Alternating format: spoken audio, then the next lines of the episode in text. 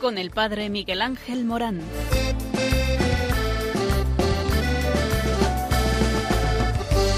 Aunque sean muchas las preguntas y si te surgen tantas dudas, es verdad lo que te canta.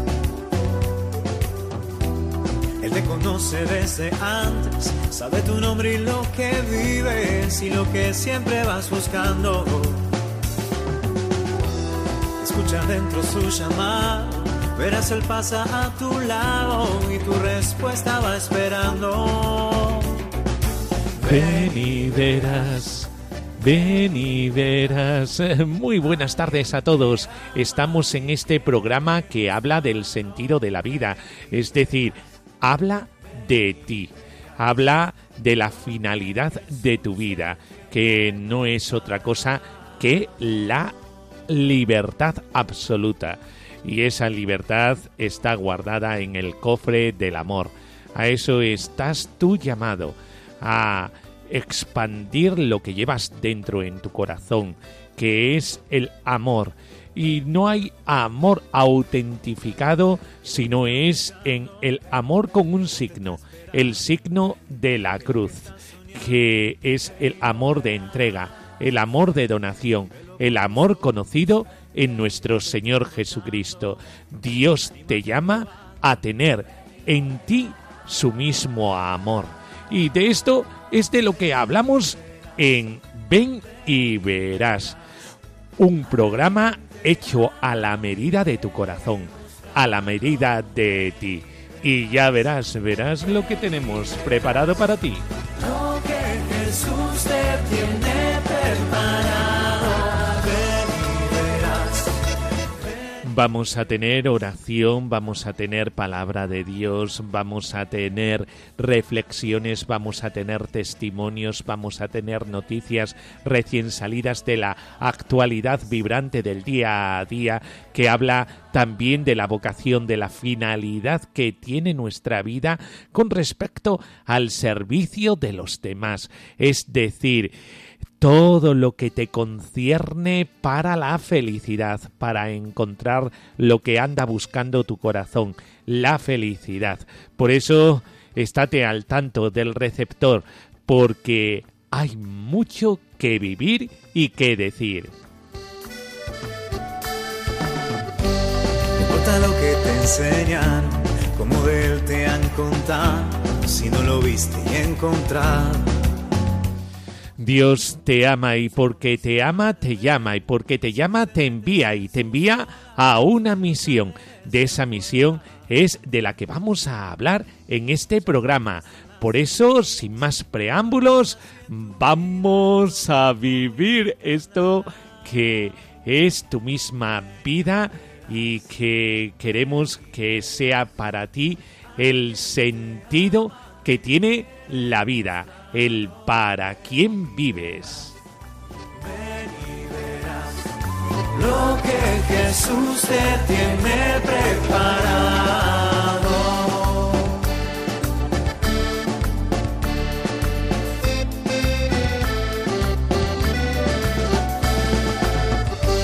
Aunque sean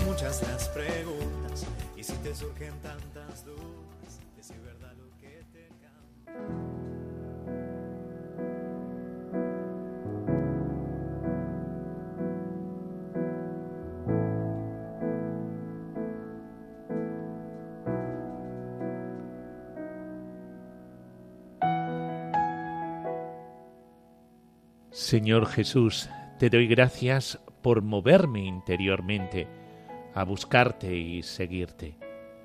Confío en tu palabra, en tu espíritu, tú que me llamaste con amor eterno. Haz que conozca el misterio de mi vocación, el sentido de mi vida, el término de mi búsqueda. Da perseverancia a mi camino, que cada paso de mi andar sea una ocasión para, al elegirte, servirte, descubrir tu amor y tu verdad.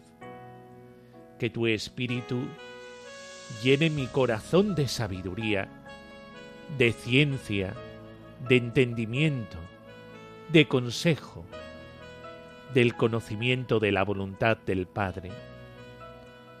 María, Madre de la elección y de la contemplación, acompaña mi camino y el de todos los que buscan su vocación para decir un sí a la vida de Dios Padre.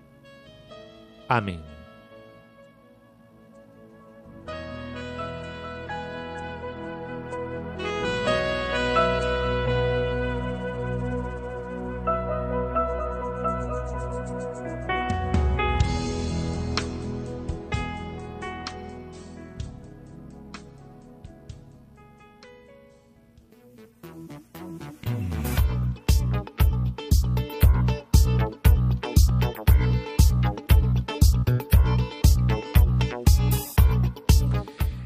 Pasado 2 de febrero, la Iglesia celebró la Jornada de la Vida Consagrada con un lema, Caminando en Esperanza.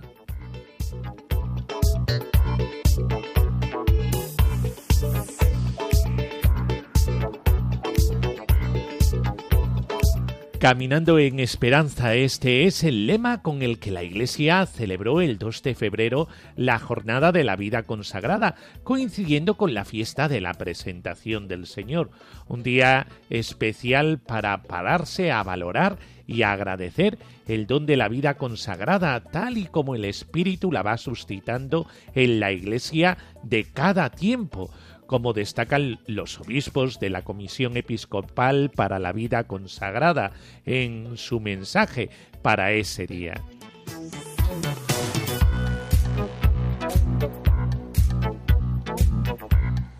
¿Y cuál es el mensaje de los obispos? Cada mañana trae su propio camino y solo puede aventurarse en él sin extraviarse quien lo afronta bajo el signo de la esperanza en Jesús resucitado. Con estas palabras, los obispos sintetizan el lema de este año, Caminando en Esperanza, que también conecta con el Sínodo 2021-2024. Caminando, explican, es un gerundio que hace referencia a una acción continua y persistente, que no se cansa ni se eh, detiene, que conlleva paciencia y tesón, en esperanza, indica un modo muy concreto de llevar adelante dicha acción a través de la virtud cristiana más necesaria para quien desea vivir en marcha y volcado hacia el futuro que hemos de construir todos los miembros de la Iglesia unidos. La jornada de este año invitó a contemplar el talante y el horizonte de los que se consagran a Dios, caminando en esperanza, para ser cada día apóstoles del reino, levadura en la masa, semilla en la tierra, sal en el guiso y candelero en lo alto. Dios, su desde en y hacia dónde, los hermanos, su con quién y los empobrecidos, su para qué la persona consagrada trata de confiar caminando en esperanza, aun cuando no tienen como su maestro donde reclinar la cabeza, porque Dios es su teste, en y hacia dónde. Tratan de compartir caminando en esperanza, aun cuando no llevan bastón, ni alforja, ni una capa o túnica de sobra, porque los hermanos son su con quien y tratan de acompañar caminando en esperanza, aun cuando no consiguen más que un par de monedas que echar en la ofrenda del templo, porque los empobrecidos son su para qué. Un paso detrás de otro con determinada determinación.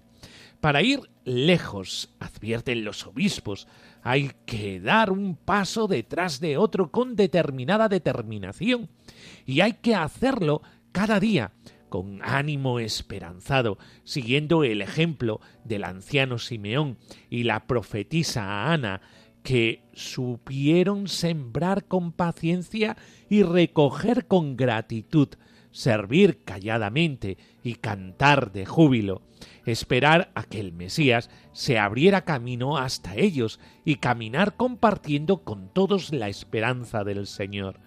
En el espejo de Simeón y Ana se mira hoy toda la vida consagrada, consciente del momento que vive y alentada por el deseo de sumarse al compás sinodal de la Iglesia, caminando en esperanza. Y en su figura se reconoce el rostro de tantos consagrados y consagradas que caminan sinodalmente en esperanza. Demos gracias a Dios por la luz que nos llega a través de su vocación entregada y elevemos nuestra oración por la humanidad sufriente para que llegue el día en que los ojos de todos contemplen a su Salvador.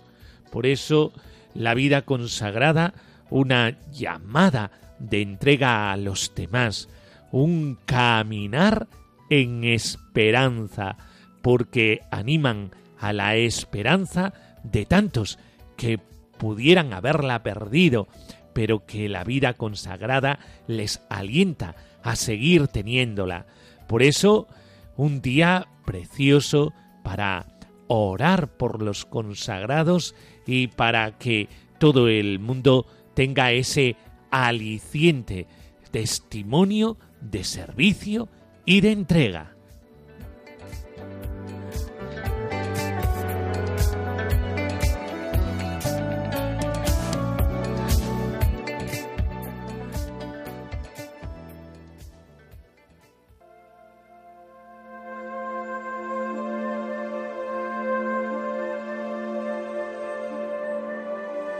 Del Evangelio de Mateo. En aquel tiempo dijo Jesús, vosotros sois la sal de la tierra, pero si la sal se vuelve sosa, ¿con qué la salarán? No sirve más que para tirarla fuera y que la pise la gente. Vosotros sois la luz del mundo. No se puede ocultar una ciudad puesta en lo alto de un monte. Tampoco se enciende una lámpara para meterla debajo del celemín, sino para ponerla en el candelero y que alumbre a todos los de casa. Brilla así vuestra luz ante los hombres, para que vean vuestras buenas obras y den gloria a vuestro Padre que está en los cielos.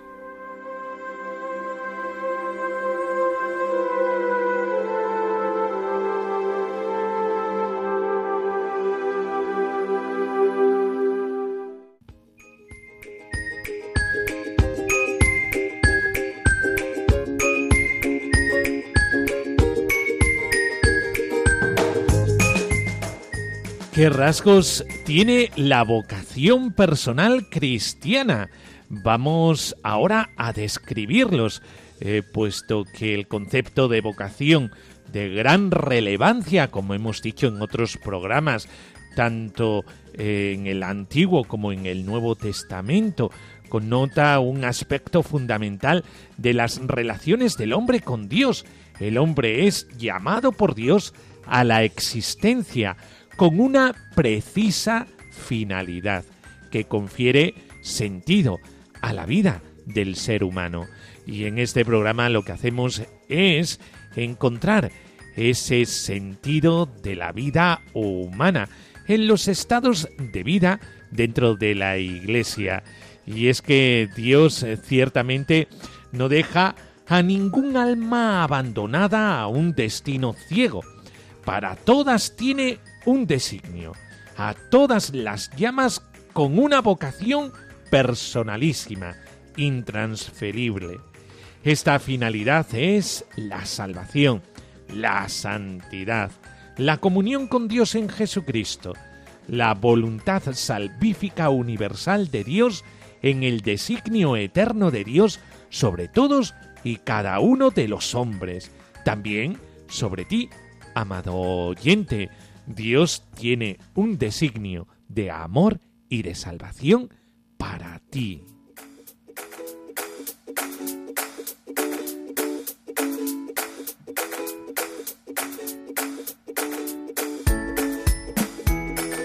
El hombre creado como todas las criaturas en Cristo y para Cristo tiene una llamada de Dios a la santidad en Cristo Toda vida es una vocación. La cristiana. No hay otra vocación para el hombre. Por tanto, la vocación es la manifestación en el tiempo del proyecto o designio que Dios tiene respecto a cada persona, haciéndole descubrir el sentido más profundo de su existencia, el por qué y el para qué de su vida.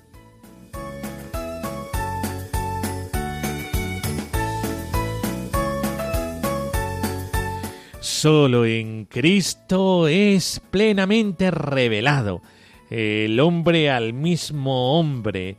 Solo en, en, el misterio del Verbo encarnado Jesús se encuentra el origen, el sentido y el fin de la existencia de cada persona humana, es decir, la sublimidad de su vocación.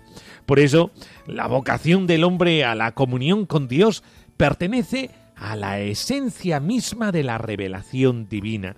La vocación es la razón más alta de la dignidad del hombre.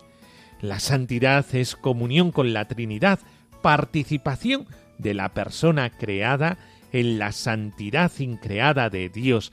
Dios nos llama a su amor y este amor vivido en nuestra vida.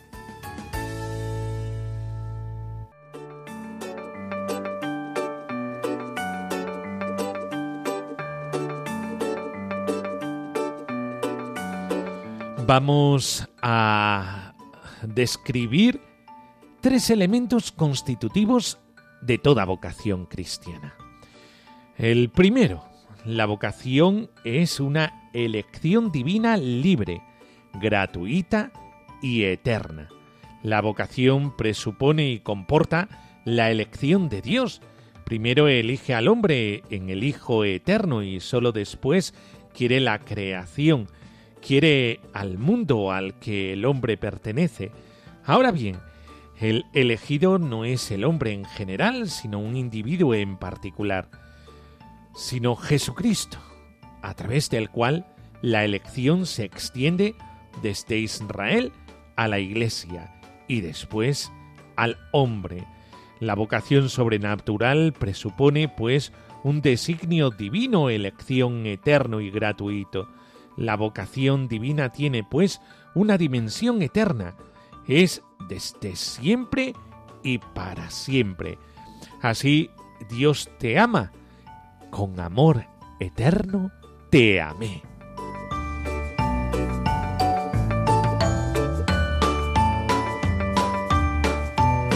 La vocación llamada amorosa divina.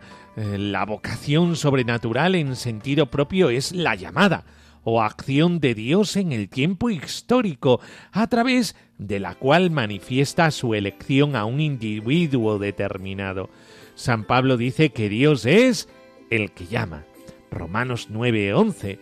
Esta manifestación se puede realizar de diversas maneras, no excluyentes, sino complementarias entre sí. Puede acontecer de manera directa, así llamó Jesucristo a los doce apóstoles o a San Pablo, o bien indirectamente mediante otras personas, o a través de acontecimientos de la misma vida, que no tienen por qué ser extraordinarios o arrolladores, educación en el seno de una familia cristiana, un ambiente educativo cristiano, etc.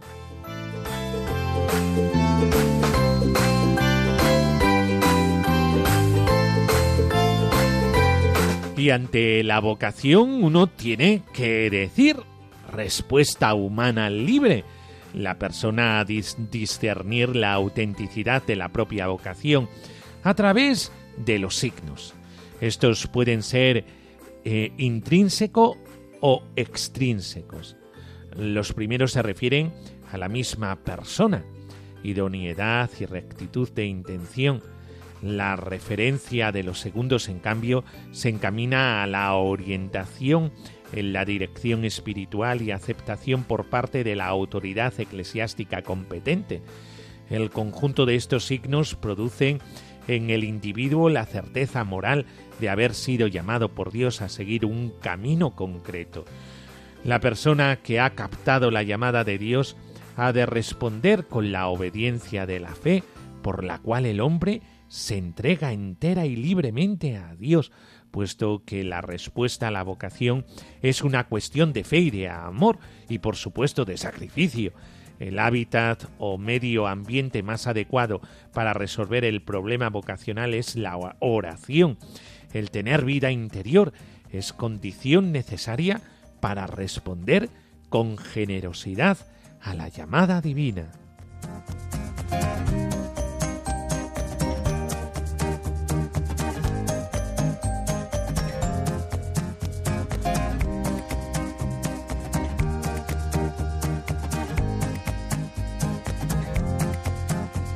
Y en esta llamada responsable distinguimos cuatro rasgos.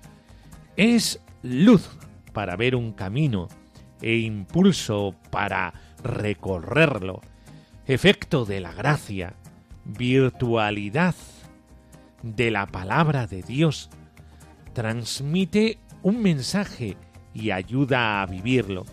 Por esa luz se da, pues, una maduración en la fe y, a la vez, un caminar en el riesgo y en la oscuridad de la fe, por ese impulso es una maduración en la caridad y por ello en la libertad. Es libre. La respuesta a la propia vocación no es un acto que determina toda la vida posterior, sino que requiere un constante ejercicio de la libertad. Es siempre un carisma. Su utilidad es personal y comunitaria. Mientras que la persona concreta conoce la vocación a la santidad por la fe, la existencia para ella de una vocación peculiar no es objeto directo de fe teologal, sino de conocimiento de unos signos que, bajo la luz de la gracia de esa vocación, conducen la mente a la certeza moral de su existencia. Y por último, su discernimiento corresponde a la Iglesia, en toda reflexión teológica sobre la vocación personal se proyecta el misterio de la acción eterna de Dios en la temporalidad del mundo y por lo tanto la palabra de la Iglesia es muy importante. Yo puedo decir tengo vocación, pero la Iglesia la tiene que confirmar, la tiene que reconocer. Nosotros vivimos nuestra vocación para una comunidad concreta, para poder dar los dones que Dios nos ha regalado a la iglesia, a la comunidad. Por eso, ahí tenemos luz o impulso, libertad, carisma y discernimiento que corresponde a la iglesia.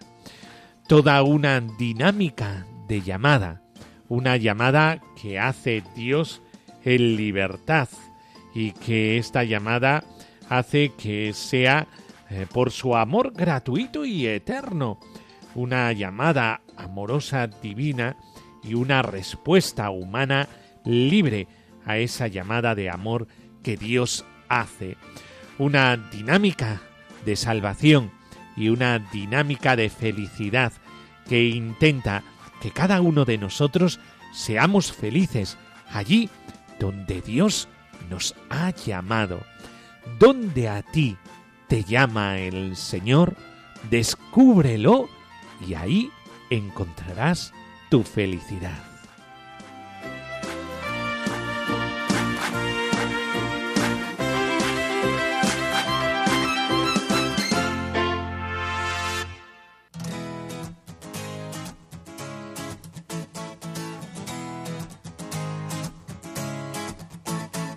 Querer. Me perdí por el mundo, terminé dando tumbos sin rumbo de aquí para allá, viviendo todo a mi manera. Me creí mi propia mentira diciendo que todo era risa, que no me dolía, que solo podía y soy fuerte. Me encontré con tu amor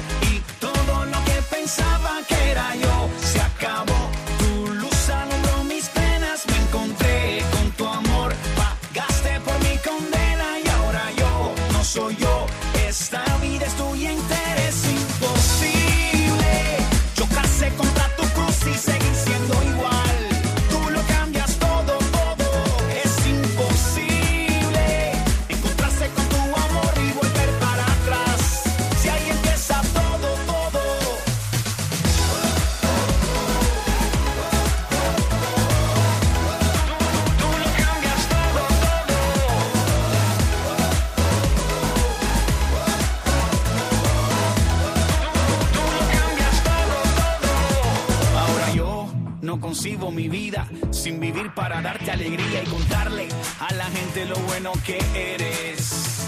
En ti tengo el amigo que siempre busqué. Mi vida es mejor desde que te encontré. No puedo cambiar lo que das por riqueza y placeres. Me encontré con tu amor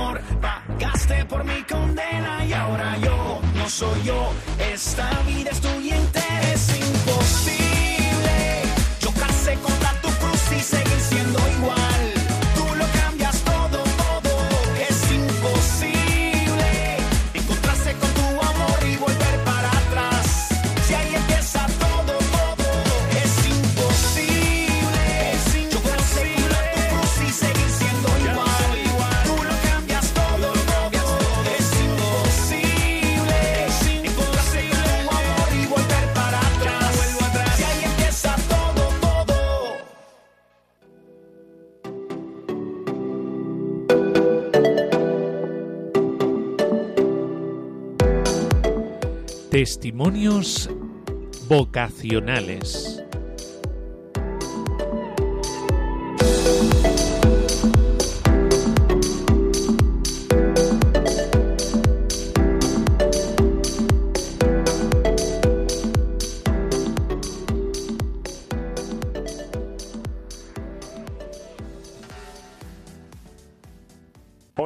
Soy Ariel Tosoni, sacerdote misionero de la Consolata, originario de la diócesis de San Martín en provincia de Buenos Aires.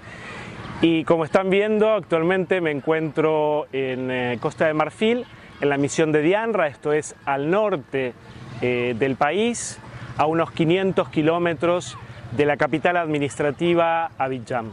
En este pedazo de tierra y sabana marfileño me encuentro junto a dos hermanos, el padre Rafael Indirangu del Kenia y padre Matteo Pettinari de Italia. Somos una joven comunidad eh, misionera que vive aquí desde hace algunos años.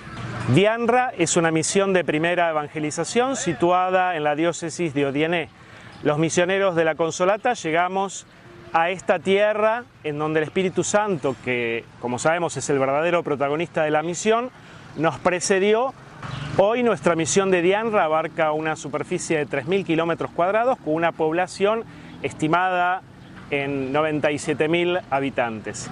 Es una región donde los musulmanes representan el 57% de la población, los que no tienen una religión determinada el 28%, aquellos que profesan la religión tradicional africana de la región el 8% y los cristianos un pequeño 7%, de los cuales el 4% son católicos. Los cristianos son en su mayoría de la etnia cenufo y otros grupos étnicos presentes en la región son los malinqué y los peuls.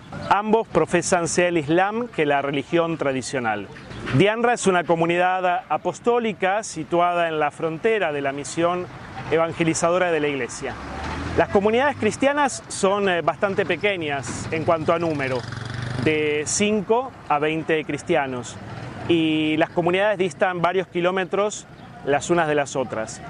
Eh, tengan en cuenta que las rutas no son asfaltadas, así que todo tipo de traslado es, bastante fatigoso.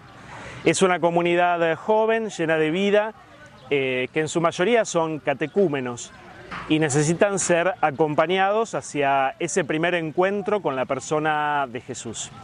¿Cómo anunciar el Evangelio en un territorio de primera evangelización? Y bueno, no existe otro modelo que no sea el de Jesús de Nazaret. ¿Qué es lo que implica esto para Rafael, Mateo y para mí? Eh, justamente salir al encuentro de las personas, visitar las diferentes realidades, las diferentes familias, las diferentes personas que vamos encontrando día a día, haciéndonos próximos de lo que viven, de los dolores, de las alegrías, pero sobre todo tratando de llevar el Evangelio, tratando de reconfortar situaciones y dando a conocer la persona de Jesucristo a aquellos que jamás han escuchado oír de Jesús y de su reino. Eh, nosotros también lo hacemos con obras de promoción humana, abiertas absolutamente a todos y sin distinción. El 80% de la población de Dianra, tengan en cuenta que es analfabeta, por lo cual desde la misión nos dedicamos a ofrecer cursos nocturnos de alfabetización en las tres parroquias que servimos. El plan de escolarización de niños y adolescentes que llevamos adelante es el fruto de la contribución de los benefactores de la misión de Dianra que están dispersos en el mundo. Esto es un signo concreto de cooperación misionera y que les puedo asegurar que es extraordinario. La misión se realiza con la contribución de todos, esos 100 o 200 pesos destinados con amor y generosidad a la evangelización. El principal ingreso económico viene de las actividades agrícolas en Dianra. Acá se cultiva algodón, anacardo y algunos vegetales. Es una economía de subsistencia rudimentaria, hecha a pulmón. Se cultiva lo que se va a comer y el excedente se vende en el mercado local. Por eso, la economía doméstica es muy frágil y está amenazada por toda suerte de imprevistos, sean climáticos que sociales. Se vive al día en su máxima expresión. La respuesta de la misión en este aspecto fue la creación del proyecto de microcréditos para mujeres que ya lleva 16 años ininterrumpidos de trabajo. El mes pasado la misión otorgó 195 microcréditos, que también fue el fruto de la solidaridad de tantas personas, en su mayoría donadores anónimos. Las condiciones sanitarias son extremadamente precarias. Es una zona endémica por malaria, fiebre tifoidea, meningitis, por nombrarles algunas de las enfermedades con las cuales combatimos día a día falta de infraestructuras sanitarias, recursos económicos escasos y una pobreza ambiental eh, bastante elevada es un combo muy, muy pesado. Por lo cual creamos el Centro Sanitario Rural José Alamano en el 2011 que hoy cuenta con diferentes servicios. Nombrando cada uno se van a dar cuenta de otros problemas sanitarios. El centro sanitario tiene un dispensario, una farmacia, una maternidad, un laboratorio de análisis clínicos, un centro de nutrición infantil y también un centro de detección y tratamiento de la tuberculosis. Y bueno, estos últimos años agregamos un centro odontológico y un proyecto piloto de salud mental comunitaria. El Señor te invita a vivir la misión, Él te invita a extender su reino con tu vida, con tu entrega total a la misión. ¿Por qué? Porque no podemos permanecer tranquilos si pensamos en los millones de hermanos y hermanas nuestras, también redimidos por la sangre de Cristo, que viven sin conocer el amor de Dios. Para el creyente en particular y para toda la iglesia, la causa misionera debe ser la primera. Estas son palabras de San Juan Pablo II en la encíclica Redentoris Missio. Testimonio de Olga de la Cruz, Vida Consagrada.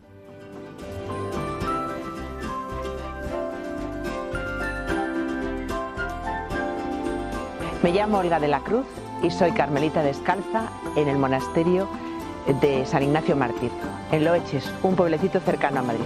Pero yo soy madrileña de nacimiento. Entré aquí el 1 de enero del 99 y antes, durante 15 años, fui médico de la Policía Municipal de Madrid.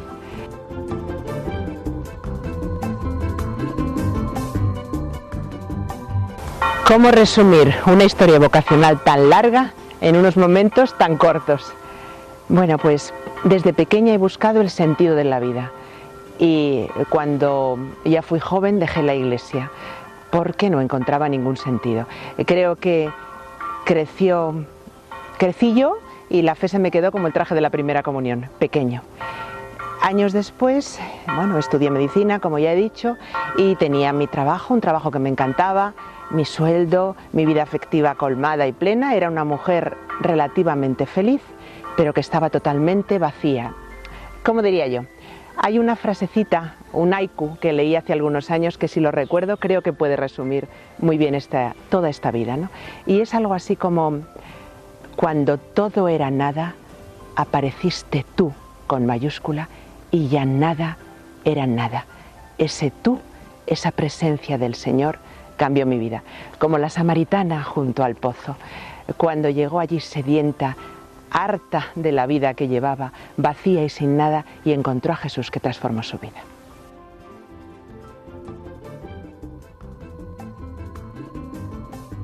¿Cómo se puede vivir si no es compasión? Arrastrando la vida, entonces, pues realmente eso no merece la pena. Es cierto que lo de vivir con pasión no sale espontáneamente. Eh, la pasión es algo que hay que cultivar día a día.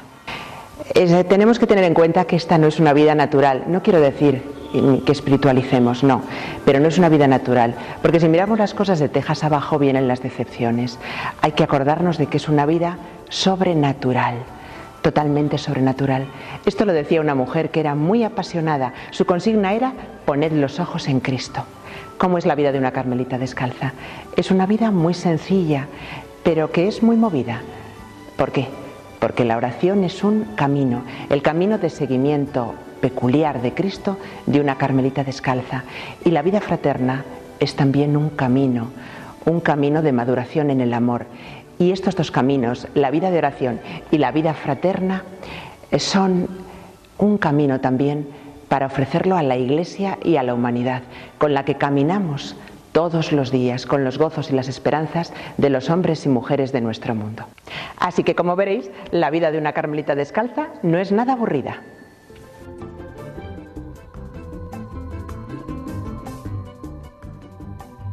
Cristo solía decirle a Teresa de Jesús muchas veces, ánimo hija, soy yo. Y esto es algo que yo creo que olvidamos, yo por lo menos olvido muchísimas veces en mi vida diaria. A veces trato de buscar soluciones a los grandes problemas que aquejan a la vida consagrada, ya sabemos, las faltas de vocaciones, la edad, en temas eh, complicados, en leer, en estudiar, en mirar, en reuniones, y eso debe ser así. Pero ciertamente a veces olvido lo más principal, según Teresa de Jesús, era mirar a Cristo. Y esto creo que es lo primero que tenemos que hacer, mirar a Cristo como único criterio de discernimiento. Desde luego esto no se hace porque vaya dos veces a la capilla, esto también es un camino. Y lo segundo que me parece que tenemos que ofrecer como un tesoro de la vida consagrada a esta sociedad nuestra que es tan fragmentada, tan individualista y que a veces parece que ha perdido el rumbo, es el testimonio de la vida fraterna. La vida fraterna creo que no la valoramos a veces suficientemente, que es un testimonio profético para nuestro mundo de hoy y que tenemos ciertamente que trabajarla con mucho empeño. Hay en vísperas una prez em, que no sé qué día es, no recuerdo, pero siempre que la decimos me golpea el corazón, porque dice algo así como, acuérdate de esta comunidad que elegiste como morada de tu gloria y si hemos sido elegidos como morada de la gloria del Señor, ¿qué tenemos que temer?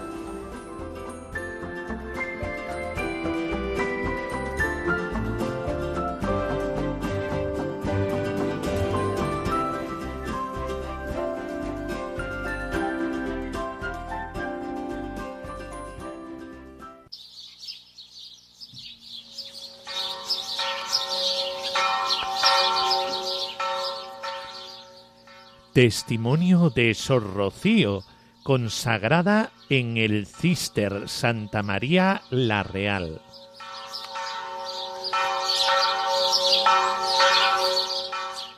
Monasterio de Villamayor.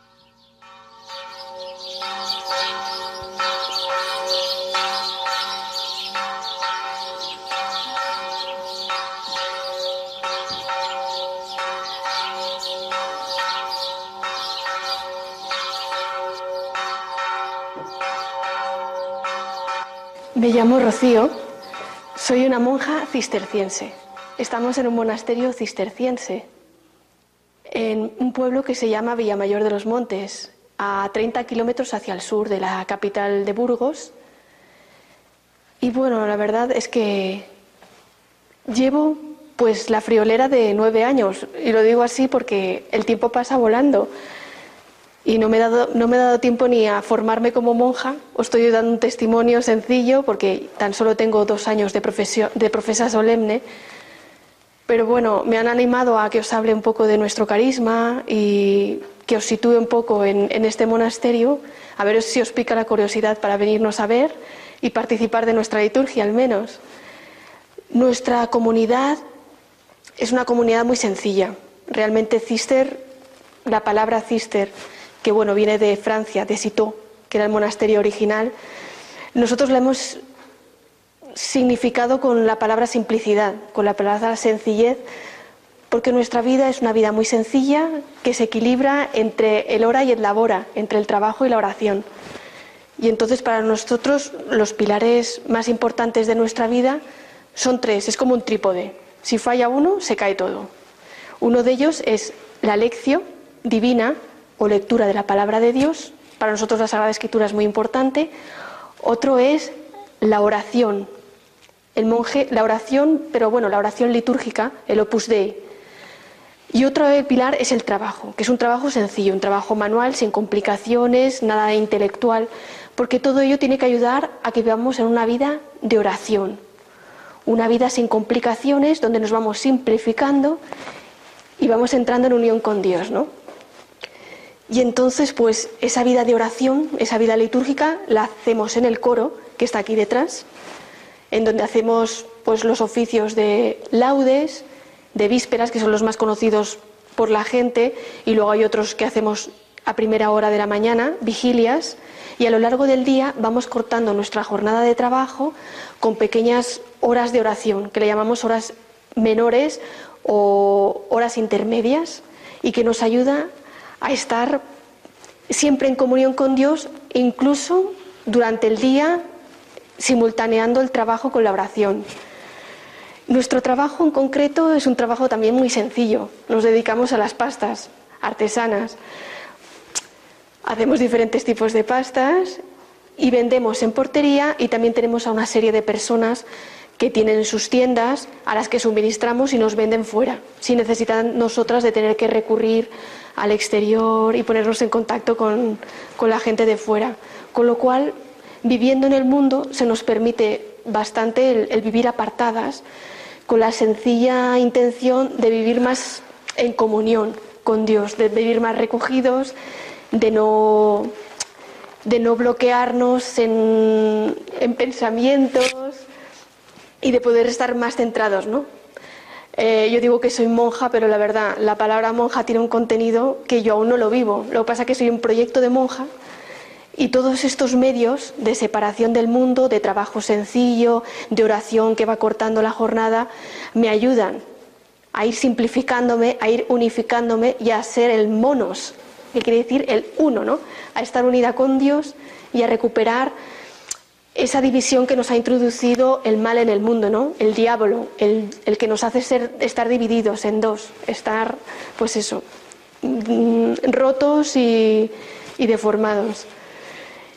Y bueno, no sé qué más deciros. Pues sí, en el mundo, en el mundo me dedicaba a la arquitectura. Terminé los estudios de arquitectura en Barcelona, yo vivía en Barcelona, soy de Barcelona, y después de terminar los estudios empecé a trabajar por mi cuenta con alguna persona que conocía, arquitecta, o luego en algún despacho de arquitectura. Y la verdad es que me iba muy bien. Lo que ocurre es que el Señor me fue trabajando. Sin darme cuenta, yo pertenecía a una comunidad cristiana en una parroquia y iban surgiendo vocaciones. Y algunas personas nos proponían irles a acompañar en el momento en que ingresaba en una comunidad o cuando un hermano empezaba su curso en el seminario. Y en una ocasión, una de las hermanas de nuestra comunidad nos ofreció la posibilidad de venir a este monasterio en Burgos, que está a siete horas de Barcelona, pues desplazarnos en una ocasión para participar en su consagración como laica cisterciense. Y en esas vinimos y me puse en contacto con esta comunidad. A todos nos encantó, porque es una comunidad muy natural. Aquí no hay personas que se te resulten extrañas, porque yo no conocía en absoluto la vida contemplativa. Y me resultó una comunidad muy humana, muy acogedora, muy risueña. Y a partir de entonces empecé una relación de aprovechar los fines de semana para venir a la hospedería. Con eso os digo que hay una hospedería que está disponible para todo el que quiera venir y se puede concertar unos días de estancia o una temporada si se quiere hacer un retiro, si quieren venir grupos de convivencia. Bueno, pues a base de ir repitiendo durante una serie de años mis estancias, mis idas y venidas a Barcelona y a Burgos, pues el Señor me cambió los gustos, en cierta manera, porque a mí la arquitectura me apasionaba y me motivaba mucho y empecé a, perder esos gustos, me empezaron a gustar más las cosas de Dios y me acuerdo que unos meses antes de venir aquí hice la peregrinación a Roma con motivo del encuentro del Papa Juan Pablo II con los jóvenes en el 2000, en verano del 2000. Y ya después de eso, la verdad es que me cambiaron muchas cosas. Encontré el sentido de mi vida más en las cosas de Dios, la arquitectura, el diseño, la estética, todo eso se me cayó de las manos. Y llegó el momento en el que el Señor me lo puso muy fácil perdí los miedos y la vida monástica para mí dejó de ser un tabú, una cosa para elegidos. Y vi que había personas normales y yo como era una persona muy normal, pensé que podía tener lugar aquí para mí, el Señor. Y así es como en el 2001, aprovechando la fiesta de la Inmaculada, ingresé en el monasterio. Y desde entonces pues estoy aquí y muy contenta de estar aquí. Eh, no es una vida fácil, pero Tampoco es fácil en el mundo. Pero si el Señor te llama y te da la gracia, es una vida que te reporta muchas gratificaciones y es una vida gozosa y se aprenden cosas tan sencillas que en el mundo no se dan como es el perdón. La vida fraterna es fundamental. Nuestra vida decimos que es cenovita porque vivimos en comunidad, en coinonías, como decía la palabra, la palabra de las primeras comunidades romanas de nuestro hermano San Pablo. Y es una vida pues muy en comunión. Nuestra refección, nuestras comidas se hacen en, comunidad, la oración litúrgica es oración comunitaria y pública, a la que están invitados todos los que quieran participar del pueblo o los que vienen de fuera. Luego tenemos una oración personal más recogida, individual. Y luego tenemos lo que llamaba antes la lección, que lo hacemos en el escritorio, pero hacemos todas juntas y aprovechamos, tenemos durante el día media hora de recreación donde compartimos cosas personales o noticias familiares o noticias del mundo. Estamos más o menos informadas, no tenemos que estar a la última, pero para lo fundamental estamos informadas y además nos ayuda a estar en comunión con las necesidades del mundo, que son muchas y lo sabemos. Y no nos mantenemos ajenas de lo que pasa en el mundo, compartimos las mismas cosas y los mismos problemas que los demás.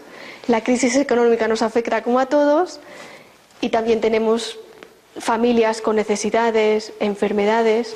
O sea que somos personas como muy afines a los hermanos que están fuera. Tenemos una página web, ya os informará de cuál es, y en esa dirección podéis mandarnos incluso peticiones de oración. Y tenemos un blog en el que está en línea siempre nuestra superiora, de personas que quieren informarse sobre nuestra espiritualidad o personas que quieren pedir reserva para la hospedería o personas que quieren incluso comprar productos nuestros, que a lo mejor no están aquí cerca y que quieren conocerlos. También hacemos labores. Hay unas hermanas que por las limitaciones físicas ya no pueden dedicarse al trabajo duro que puede representar el obrador y se dedican a hacer bordados y trabajan con telas hacen juegos de sábanas, toallas, hacen todo tipo de cosas que se les encargue, vamos. Y nuestra vida está ahí, en ese equilibrio entre el hora y el labora. nuestros fundadores, aunque son cistercienses, venimos de San Benito. Y mantenemos la espiritualidad benedictina, arrancamos todos de una raíz común, que es la regla de San Benito, y lo más importante, el Evangelio. Llevar una vida evangélica, pero en una comunidad fraterna, con un trabajo y una oración. Eso es lo más fundamental.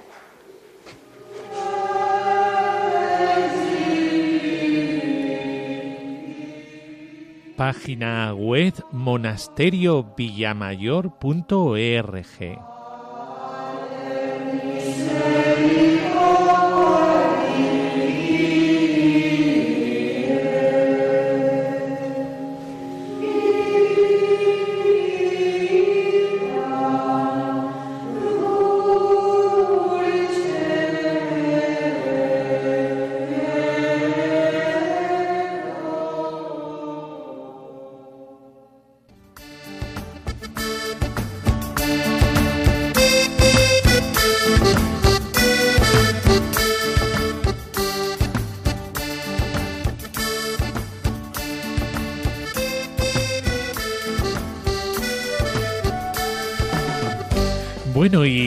hemos terminado testimonios preciosos de vida consagrada, de misiones, eh, que eh, tanto uno como el otro son los dos pulmones de la Iglesia.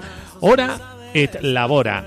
Es decir, estamos llamados a la vida de oración y a la vida de entrega a los demás, en el servicio a los más pobres de la tierra el Señor nos llama a esto y de esta manera somos completos y encontramos sentido a nuestra vida. Ya sabéis que podemos interactuar entre nosotros. Eh, podéis escribir un correo electrónico a ven y verás uno en número arroba radiomaria.es, ven y verás uno arroba radiomaria.es y contarnos testimonios también o si tenéis alguna pregunta vocacional, siempre contestamos. Por eso ya sabéis, una manera de ponernos en contacto. También podéis escuchar este programa en la página web de Radio María, radiomaria.es, en la sección podcast y ahí simplemente tenéis que escribir ven y verás y enseguida te saldrán eh, en diferido estos programas. También en plataformas como Spotify. Simplemente tienes que poner en el buscador ven y verás y podrás escucharnos de nuevo. Pues solamente nos queda decir la bendición de Dios Todopoderoso, Padre, Hijo y Espíritu Santo, descienda sobre nosotros. Amén. Pues hasta el próximo día, qué bien se está contigo. Es estupendo el poder contar contigo y estar siempre ahí, eh, delante de el receptor. Por eso, ánimo y ya sabes, tu vida merece la pena ser vivida y siempre en el amor, al servicio de los demás. Hasta el próximo día, adiós velo por tus ojos, que no te estén contando, anímate a probar, ven y lo verás. Ven y verás, ven y verás, alguien te ama y quiere mostrarlo, ven y verás. Ven y verás, con el padre Miguel Ángel Morán.